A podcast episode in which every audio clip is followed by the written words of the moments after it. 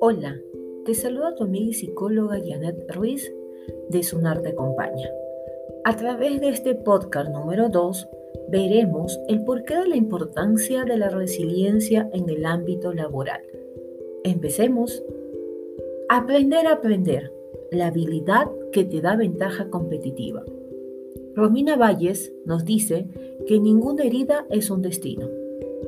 Explica el neurólogo y psiquiatra Boris Cyrklund sobre esta capacidad, que él define como el arte de metamorfosear el dolor para dotarlo de sentido.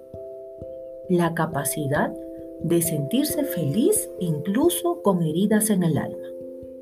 Es por tanto una habilidad que entra dentro del paquete de las denominadas habilidades blandas, que cada vez valoran más los departamentos de recursos humanos. Resiliencia en el ámbito laboral es justamente el lugar de trabajo presenta una gama de diferentes situaciones que pueden llevar a la frustración y al fracaso, y por ende a forjar las habilidades para superarlas.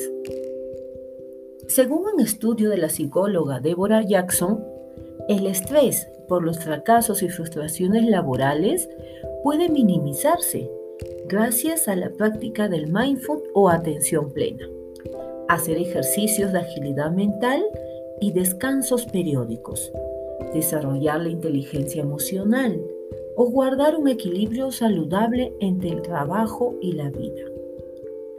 Esto es todo por hoy nos vemos hasta el siguiente podcast.